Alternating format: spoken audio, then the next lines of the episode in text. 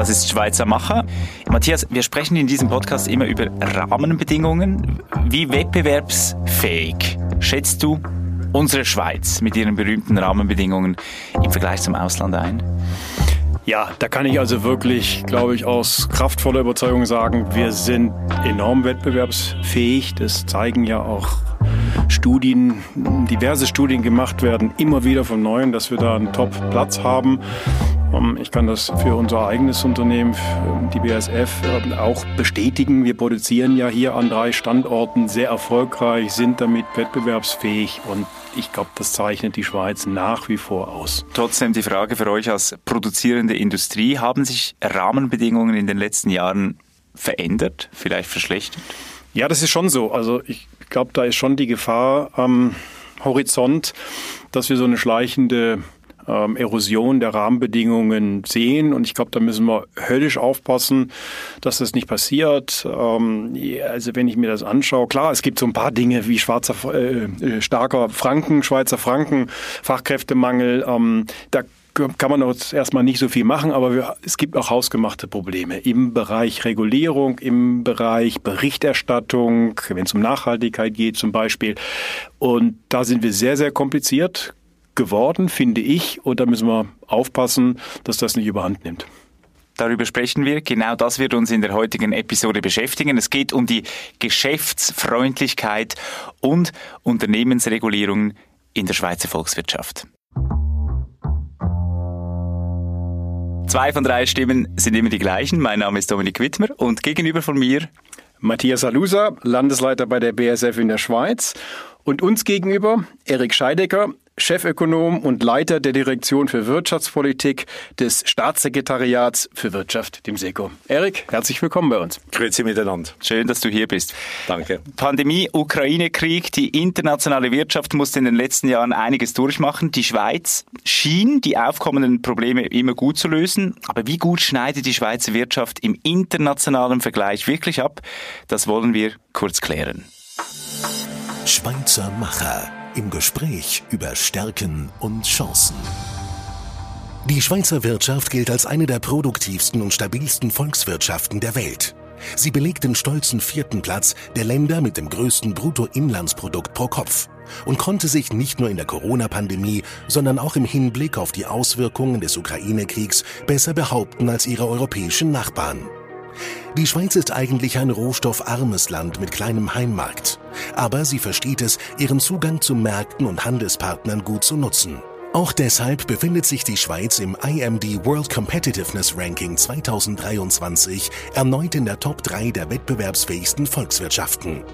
Professor Arturo Bries ist Direktor des World Competitiveness Centers, das jährlich dieses Ranking veröffentlicht. Er erklärt, wie sich die Schweiz den dritten Platz verdient hat. Die Schweiz steht auf unserer Rangliste der Wettbewerbsfähigkeit weltweit in diesem Jahr auf dem dritten Platz. Sie schneidet bei allen wichtigen Faktoren mindestens solide ab, am besten aber in den Punkten staatliche Effizienz und Infrastruktur. Die Unternehmen können sich in der Schweiz auf die Unterstützung des Staates zählen und wir meinen das positiv. Denn vielerorts stagniert das unternehmerische Denken wegen überproportionalem Rückgriff auf staatliche Finanzierung, Bürokratie und Behördendenken, nicht aber in der Schweiz. Die Regierung vermeidet dieses Risiko, indem sie auf staatliche Unterstützung weitgehend verzichtet und stattdessen die privatwirtschaftliche Finanzierung fördert. Auch öffentlich-private Partnerschaften kommen öfters zum Einsatz.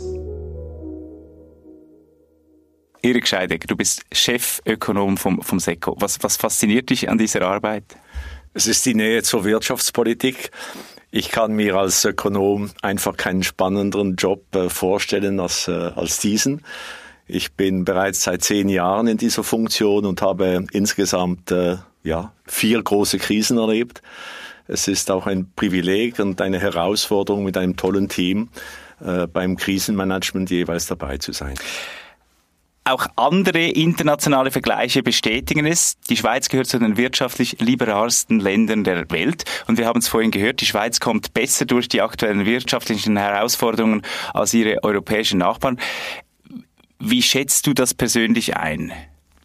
Also rückwirkend oder wenn man sich vor Augen führt, wie schwer die Pandemiekrise war, wie groß die Herausforderung war, ein Jahr später mit einer Energieversorgungskrise in Europa konfrontiert zu werden, dann hat sich die Schweizer Volkswirtschaft als außerordentlich resilient erwiesen.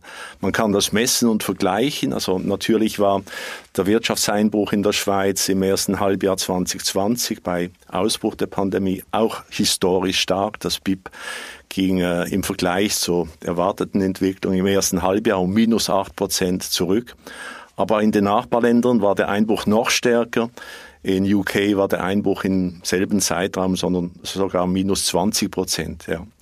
Und das hängt mit äh, verschiedenen äh, Determinanten zusammen. Also erstens waren in der Schweiz die Eindämmungsmaßnahmen weniger rigoros, weniger äh, weitgehend und sie dauerten auch weniger lang als in anderen Ländern.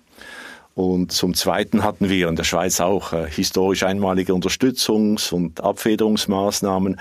Und zum Dritten, das ist vielleicht mein Hauptpunkt, oder wir hatten eine, oder wir haben eine Branchenstruktur in der Schweiz, die sehr diversifiziert ist und äh, die einfach erlaubt hat, oder zum Beispiel mit dem dominanten Bereich äh, Chemie, Pharma oder hier weite Teile der Wirtschaft äh, bei uns zu beheimaten, die nicht so stark und relativ schwächer betroffen waren von dieser Krise. Mhm. Was, was du jetzt nicht erwähnst bei den drei Faktoren oder Determinanten ist die liberale Wirtschaftspolitik, für die wir doch eigentlich berühmt sind. Welche, welche Rolle spielt die in, dem, in dieser Gemengenlage? Es gibt eine populäre Antwort und eine etwas differenziertere Antwort. Eine liberale Wirtschaftspolitik bedeutet, dass man weniger Fehler macht, weniger schnell, langsamer Fehler macht.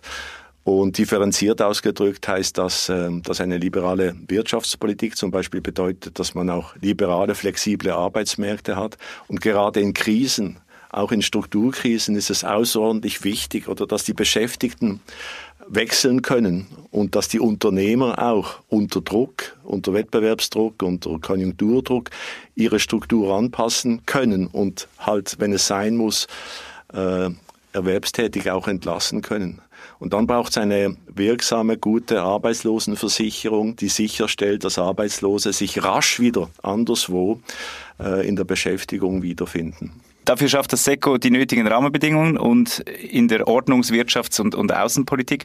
Und, und von diesen wettbewerbsfähigen Rahmenbedingungen profitieren die Schweizer Unternehmen und nutzen diese als Wettbewerbsvorteil. Jetzt hat Matthias Halusa vorhin vom schleichenden, von der schleichenden Erosion gesprochen.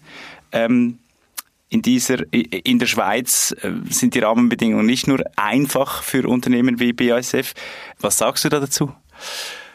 Man kann sich natürlich bei der Pflege und Weiterentwicklung der Rahmenbedingungen immer verbessern. Aber im Gegensatz zu Matthias äh, kann ich diese schleichende Erosion jetzt nicht irgendwie mit Evidenz festmachen. Also du hast erwähnt, oder? Man kann irgendwelche internationale Rankings nehmen. Die Schweiz ist immer bei den Top 3, den Top 5 dabei und, und noch wichtiger, oder? Seit Jahrzehnten bleibt sie top. Hingegen verstehe ich sehr gut, oder wenn man aus Unternehmenssicht äh, vereinzelte Themen oder äh, auch tagtäglich im Business oder äh, beobachtet, bei denen es mühsam wird. Die ganze Berichterstattung hast du erwähnt oder im Bereich Nachhaltigkeit. Äh, sicher ein weiterer Aspekt, den man als schleichende Verschlechterung bezeichnen könnte, ist die OECD-Steuerreform, die die Steuerautonomie der Schweiz bis zu einem gewissen Grad auch einengt. Aber alles in allem bin ich immer noch der Meinung, die, die Schweiz ist sehr gut unterwegs und bleibt ein Top-Standort für, für international aktive Unternehmen. Aber es geht ja eben um diesen Bürokratie-Irrsinn oder Wahnsinn. Habe ich das richtig verstanden, Matthias? Ja, ich habe es ja vorhin auch gesagt. Äh, also Punkte Wettbewerbsfähigkeit bin ich absolut einverstanden. Da sind wir, sind wir top dabei. Aber ich glaube halt schon, wir müssen aufpassen, dass wir uns nicht verschlechtern. Und ich glaube, der Vergleich mit der EU ist nicht unbedingt der sinnvolle Vergleich. Natürlich im Vergleich zur EU. Und das ist ja auch das Problem, glaube ich, dass viele Leute in der Schweiz haben mit der EU, das ja auch ein Bürokratiemonster ist, stehen wir sehr gut da. Aber ich glaube, das sollte nicht der Vergleich sein. Wir müssen besser sein, wir müssen schneller sein. Und deswegen bin ich überzeugt, es braucht irgendwo eine Entlastung. Jetzt haben wir ja im politischen Prozess auch, also wir haben die Regulierungsbremse gehabt, die ist gescheitert. Es gibt jetzt einen neuen Anlauf für ein Unternehmensentlastungsgesetz. Das schaut relativ positiv aus, glaube ich, in beiden Kammern sogar. Ähm, also ich denke schon, wir müssen uns der Sache annehmen, weil wir besser sein müssen. Weil wir eben auf der anderen Seite natürlich hohe Lohnkosten haben, hohe Energiekosten, Fachkräftemangel, starker Franken und so weiter. Das müssen wir irgendwie kompensieren.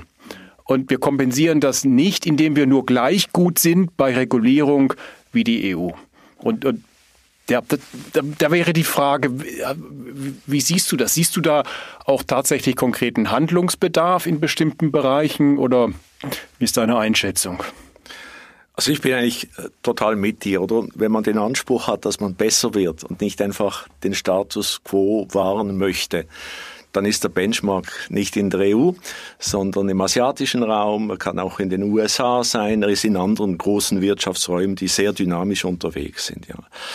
Bei Regulierungsfragen gibt es einen großen Zielkonflikt, insbesondere auch im Verhältnis zur EU. Die Regulierungsdichte kommt sehr oft auch aus dem Verhältnis mit der EU, weil wir als Gegenstück zum Marktzugang, zum ungehinderten Marktzugang, zum europäischen Binnenmarkt auch teilweise oder Regulierung übernehmen möchten. Das ist die sogenannte Äquivalenz. Und das ist vielleicht die, die Schattenseite oder dieses äh, exklusiven Verhältnisses, das die Schweiz mit der EU als Drittstaat hat, oder? Dass sie faktisch natürlich dann gewisse Regulierungen auch übernehmen muss. Und ich meine, du sprichst natürlich ein Dilemma an. Das ist völlig klar und, und ich sehe das ja für die chemische Industrie natürlich auch. Also auf der einen Seite, und vielleicht können wir nachher noch kurz drüber reden, ähm, schauen wir natürlich zur EU als großer Binnenmarkt, den wir brauchen und wir brauchen geregelte Beziehungen und so weiter. Auf der anderen Seite sagen wir aber vorsichtig mit automatischer Übernahme von irgendwie allen Regularien. Gerade im Chemikalienrecht, EU Green Deal passiert gerade wahnsinnig viel und vieles davon aus unserer Perspektive geht nicht in die richtige Richtung. Und, das, und da sind wir eher, äh, drücken wir eher auf die Bremse. Und das ist natürlich ein gewisses Dilemma. Das, das, das ist völlig klar. Und das ist gar nicht so einfach, damit umzugehen. Aber können wir es noch ein bisschen konkreter haben, Matthias? Könntest du uns ein Beispiel geben? Ich habe diesen äh, Für Regulierung. Ja, genau. Berichterstattung. Also ein, ein Beispiel, was mir jetzt einfällt, was mich, was mich jetzt auch tatsächlich in den letzten Tagen oder Wochen so ein bisschen beschäftigt dicht hat, ist das Thema Lohngleichheitsanalysen. Ja. Also da sind wir ja aufgefordert, Unternehmen über 100 Mitarbeiter eine Lohngleichheitsanalyse durchzuführen mit einem Toleranzwert von äh, 5 Prozent. Und das haben wir alle gemacht. Ähm, und da kam jetzt dummerweise heraus, dass wir eigentlich kein Problem haben. Dass wir kein Problem dass haben. Dass wir kein Problem haben. Ja. So, und jetzt gibt es ähm, aus äh, der Verwaltung die Bestrebung, ganz konkret, diesen Toleranzwert von 5 auf 2,5 Prozent zu senken. So nach dem Motto, es kann nicht sein, dass wir kein Problem haben. Ja, ähm, und, und das ist und vielleicht in Basel ist sogar die Diskussion, ob man von 100 auf 50 Mitarbeiter runtergeht. Also es wären dann noch mal viel mehr Unternehmen. Ja.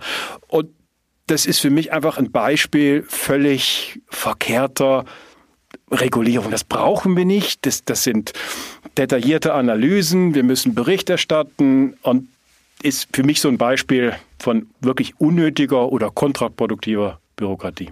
Was bedeutet das denn für euch, wenn ihr solche Dinge durchführen müsst? Ihr müsst ja dann wahrscheinlich Teams haben, die das Ganze machen. Das braucht dann wieder ja, sehr gut, viel du brauchst, Zeit. Äh, klar, du brauchst natürlich Ressourcen, die sich mit dem Thema beschäftigen. Ähm, wir müssen dann ja intern auch wieder Prozesse aufgleisen, damit wir äh, gesetzeskonform sind, compliant, wie man im Neudeutschen sagt. Ja, das ist für uns natürlich ganz wichtig. Den Anspruch müssen wir haben, den haben wir auch, dass wir, wenn, wenn irgendwas Gesetz ist, dann müssen wir logischerweise konform sein.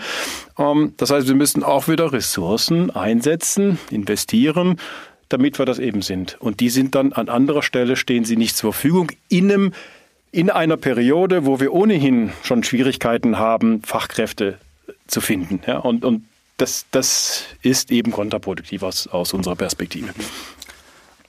Erik, du hast mal in einem Interview gesagt, du wärst eigentlich dafür, wenn es wieder mal eine Deregulierungsoffensive gäbe aller 90er Jahre. Ich habe festgestellt, dass es schon lange keine deregulierungsoffensive Debatte mehr gibt in der Schweiz. Wir ähm, sollten nicht vergessen, oder? Die Welt bewegt sich, entwickelt sich weiter, Standortkonkurrenz wird schärfer, insbesondere aus anderen Wirtschaftsräumen, Stichwort Asien, USA, ich habe es erwähnt. Ähm, ich habe erlebt, oder was es heißt, in den 90er Jahren fünf Jahre Wirtschaftsstagnation zu haben. Das war nach dem Nein äh, der Stimmbevölkerung zum Beitritt zum EWR plus eine massive äh, Bekämpfung der Inflation. Das führte fünf Jahre Stagnation, zu fünf Jahren Stagnation in der Schweiz. Wir hatten im Februar 1997 den höchsten äh, Stand der Arbeitslosigkeit ever, also aller Zeiten und hatten in kurzer Zeit einen massiven Schuldenaufbau. Und das hat dazu geführt, dass so Ende 90er Jahre, Anfang Nuller Jahre kam so ein richtiger Reformwille, äh, der, der wirklich parteiübergreifend eigentlich zu massiven und, und wichtigen Reformen damals geführt haben. Und die Frage ist heute, waren das Low-Hanging Fruits damals? Oder war das ein historisches Zeitfenster, eben aufgrund eines Leidensdruckes, äh, das man genutzt hat? Äh, ich stelle einfach fest, dass es heute schwierig ist, äh, große Reformen nicht nur zu debattieren, sondern dann erfolgreich auch durchs Parlament zu bringen oder dann auch an der, an der Urne bei einer Volksabstimmung. Wenn wir jetzt vielleicht mal den Industriestandort Schweiz ein bisschen anschauen, ähm, dann wir erinnern uns, erinnern uns alle 2015 äh, als die SNB entschieden hat, den Franken ähm, laufen zu lassen. Und es kam zu einer massiven Aufwertung oder ja, zu einer signifikanten Aufwertung des Frankens. Und natürlich war der Aufschrei vor allem in der produzierenden Industrie enorm oder in, in, in der produzierenden und exportierenden Industrie, ja, zu der ja, die BASF in der Schweiz äh, eben genau gehört. Jetzt muss man so im Nachhinein ja glaube ich, schon sehen, so schlimm war es nicht und wir haben die Erfolgsgeschichte eigentlich fortschreiben können, obwohl wir jetzt bei, ich sag mal, eins zu eins sind im Wechselkurs zum, zum Euro. Wie erklärst du dir, dass wir diese 20-prozentige Aufwertung des Frankens als Schweizer Industrie dann doch einigermaßen gut weggesteckt haben? Ich sehe zwei Faktoren. Also erstens die unglaubliche Anpassungsfähigkeit der Unternehmen, ja. Insbesondere bei den exponierten Unternehmen aus dem Bereich äh, Maschinen- und Metallindustrie. Das sind immer die konjunktursensitiven Bereiche der Volkswirtschaft, weniger Chemie, Pharma. Aber diese Bereiche waren natürlich extrem betroffen. Über Nacht eine 20-prozentige Nominalaufwertung ist eigentlich fast nicht vorstellbar, dass man das verkraften kann. Und trotzdem ist es gegangen. Also ich würde sagen, in erster Linie ist das äh, der Leistungsfähigkeit der Unternehmen zu verdanken. Zweitens, oder, waren wir schon sehr angehalten, äh, rasch oder auch Abfederungsmaßnahmen zu ergreifen und, und hier der Exportwirtschaft irgendwie unter die Arme zu greifen. Es war damals wirklich sehr anspruchsvoll, sich zu überlegen, was gibt es überhaupt für Instrumente, oder? Und, und wie grenzt man betroffene Exportunternehmen von weniger betroffenen Exportunternehmen ab? Man ist dann schnell in einem Bereich der Beliebigkeit, oder? Der hm. politischen Beliebigkeit auch. Und ich glaube, das war zweitens, oder? Die, die ruhige und, und, und, und weitsichtige Einschätzung der Regierung, die damals gesagt hat, äh, wir machen keine besondere, besonderen Abfederungsmaßnahmen, sondern beobachten Quartal für Quartal die weitere Konjunkturentwicklung. Das, das ist eben schon noch spannend, oder? Weil wir stehen ja jetzt auch wieder vor großen Herausforderungen. Und die Frage ist ja dann auch wieder, wie reagieren wir darauf? Mit ruhiger Hand oder braucht es irgendwie spezielle Maßnahmen? Was ich anspreche, ist die aktive Industriepolitik, die in den USA gemacht wird mit dem Inflation Reduction Act und die die Europäische Union ja ähm, auch macht mit EU Green Deal und, und, und anderen Programmen, wo Industrie gefördert wird oder die, ja, sagen wir mal, Industrie gefördert wird wir in der Schweiz traditionell, wir machen keine Industriepolitik und keine Subventionspolitik. Wie stehst du dazu? Wie gehen wir damit um, dass um uns herum möglicherweise eben massiv subventioniert wird und, und wir ja da auch irgendwo dann als Industrie wieder mit klarkommen müssen? Also ich erachte das als riesiges Problem, ja. Es ist auch ein riesiges politisches Thema in der Schweiz. Und die Wirtschaftspolitik steht natürlich unter Druck, jetzt hier Subventionswettlauf mitzumachen. Aber allgemein, wenn man die politische Debatte etwas verfolgt, oder hat es immer noch eine große Unterstützung für die bisherige Schweizer Position. Wir machen ja nicht nichts. Oder ich unterscheide in der Industriepolitik zwischen, zwischen selektiver äh, Industriepolitik, wie das jetzt zum Beispiel in Deutschland stark entwickelt wurde, wo man die energieintensiven Unternehmen mit einem Strompreisdeckel oder schützt von den Energiepreiserhöhungen. Das ist ein Thema bei uns in der Schweiz, weil das ist eine klare, eine, eine klare Wettbewerbsverzerrung für, für Schweizer Exportunternehmen oder Schweizer Unternehmen, die hier in der Schweiz mit deutschen Importen oder konkurrenziert sind. Zum Beispiel in der Stahlbranche. Das ist eine Sauerei oder das ist wirklich, wirklich ärgerlich. Aber ich bin nach wie vor überzeugt, oder Deutschland, Europa, die USA, die werden diese schlechte Wirtschaftspolitik nicht beliebig verlängern können. Warum? Das kostet massiv Geld, ja. Und zweitens, oder massiv Geld in einem geldpolitischen Umfeld, in einem makroökonomischen Umfeld, wo die Zinsen wieder steigen. Und das bei einer hohen Staatsverschuldung oder in diesen Ländern. Das heißt, ich rechne mit einer Disziplinierung dieser industriepolitischen Alternativen in den nächsten Jahren und, und bin guter Dinge oder dass die anderen noch wichtigeren Standortvorteile der Schweiz hier die Unternehmen dabei stützen können oder diese Transition oder äh, diese Transition erfolgreich zu bewältigen. Wie siehst du das, äh, Matthias? Brauchen bestimmte Branchen, Industrien, eure Firma zum Beispiel staatliche Förderung, um im Wettbewerb bestehen zu können? Also das ist ein schwieriges und heikles Thema, gar, gar keine Frage. Und ich, ich sag mal, als Ordnungspolitiker mit einem liberalen Staatsverständnis äh, sehe ich das genau gleich wie Erik. Ähm, also Finger weg von Subventionen und zum einen, der Staat könnte bessere Entscheidungen fällen als, als, die, als die Privatwirtschaft, ja. Aber wir müssen halt auch konstatieren, das hast du ja auch gesagt, wir sind einfach, wir sind halt vernetzt. Die Welt ist komplex, wir sind irgendwo abhängig auch von anderen Wirtschaftsräumen und können nicht losgelöst einfach nur, nur agieren. Ähm, deswegen würde ich sagen, Förderung, vor allem im Bereich Innovation, als Anschubfinanzierung, um vielleicht Risiken für Unternehmen ein bisschen abzufedern. D'accord. Ähm, machen wir, sollten wir machen. Förderung im Sinne einer Strukturerhaltung, die aber eigentlich langfristig nicht zu erhalten ist, oder einer Branche, die langfristig nicht zu erhalten ist, macht überhaupt gar keinen Sinn. Ähm, jetzt haben wir aber hier äh, am Beispiel von, der, von den Energiekosten ein kurzfristiges Problem, dass eine an sich starke, innovative Branche aufgrund eines massiven Nachteils bei den Energiekosten wirklich in die Bredouille kommt. Und, und da finden wir als BASF halt schon, da, da sollte kurzfristig im Sinne einer Brückenlösung unterstützt werden.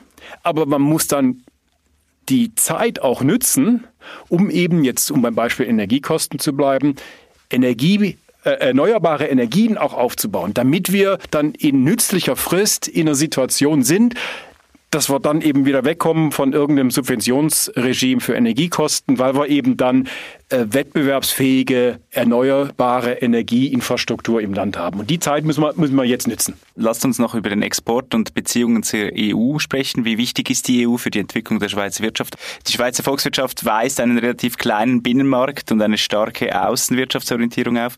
Also das habe ich gelesen, ich finde das wahnsinnig faszinierend. Jeder dritte Franken wird im Ausland erwirtschaftet. Äh, wichtigste Handelspartnerin ist natürlich die Europäische Union. Wie wichtig, Erik, ist die Regelung der institutionellen Fragen mit der EU für die Entwicklung der Schweizer Wirtschaft? Ich denke, die Bedeutung äh, des bilateralen Verhältnisses, des guten und äh, privilegierten bilateralen Verhältnisses zwischen der Schweiz und der EU, das kann man nicht überschätzen. Es ist nicht so, nicht nur so, dass die EU der wichtige Handelspartner ist, aber die Wirtschaftsräume oder in, diesem, in dieser kleinen Volkswirtschaft Nordwestschweiz, Basel, Genf, äh, äh, St. Gallen, Ostschweiz und dann das Tessin mit, der, mit Italien oder diese Verflechtung der Märkte ist für die Unternehmen etwas unglaublich Wichtiges, weil Unternehmen exportieren ja nicht nur, sondern sie müssen zuvor über Beschaffungsmärkte Vorleistungen, Kapitalgüter, Dienstleistungen beziehen, damit sie wettbewerbsfähige Produkte hier in der Schweiz herstellen können. Und diese Verflechtungen oder zwischen diesen grenznahen Wirtschaftsräumen ist unglaublich wichtig. Die Schweiz äh, macht mit Baden-Württemberg und Bayern mehr Außenhandel als mit China. Wie siehst du da die aktuelle Situation, Matthias? Also ich schmunzle, weil ich ja, das gut. einen lustigen Vergleich finde. Ähm, ja, aber es, aber es, ist so. Ja? Genau. Also ich meine, äh, es ist ja interessant. Also meine, meine, meine persönliche Meinung und, und die unseres Unternehmens ist, ist, ist sehr, sehr klar. Wir produzieren erfolgreich an drei Standorten in der Schweiz und 97 Prozent von dem, was wir in der Schweiz produzieren, geht ins, geht ins Ausland, wird exportiert und der ganz überwiegende Teil davon in die EU.